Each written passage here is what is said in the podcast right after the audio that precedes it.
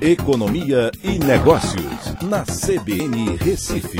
A prévia do PIB indica uma alta de 1,31. Você vai para maio, quando você compara com 2018, é o maior percentual desde então, Écio. Boa tarde.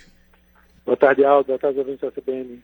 Isso, de mês para mês, né, é a maior alta desde junho de 2018, quando foi aquela recuperação depois da greve dos caminhoneiros, tá? Mas se a gente for olhar é, em relação aos meses anteriores, março e abril, março caiu 6% em relação a fevereiro, abril caiu 9% em relação a março. Então tem um caminho muito longo aí para se recuperar né, dessa, dessa queda de PIB. Tá? Quando você olha uh, comparado também com o ano passado, aí a queda ainda está forte.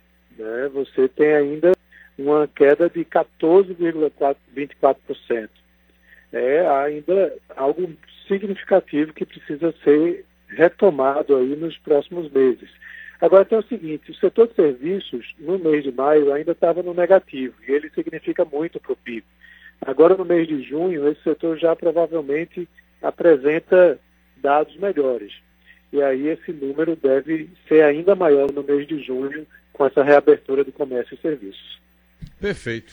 Até amanhã, Écio. Um abraço a todos, até amanhã.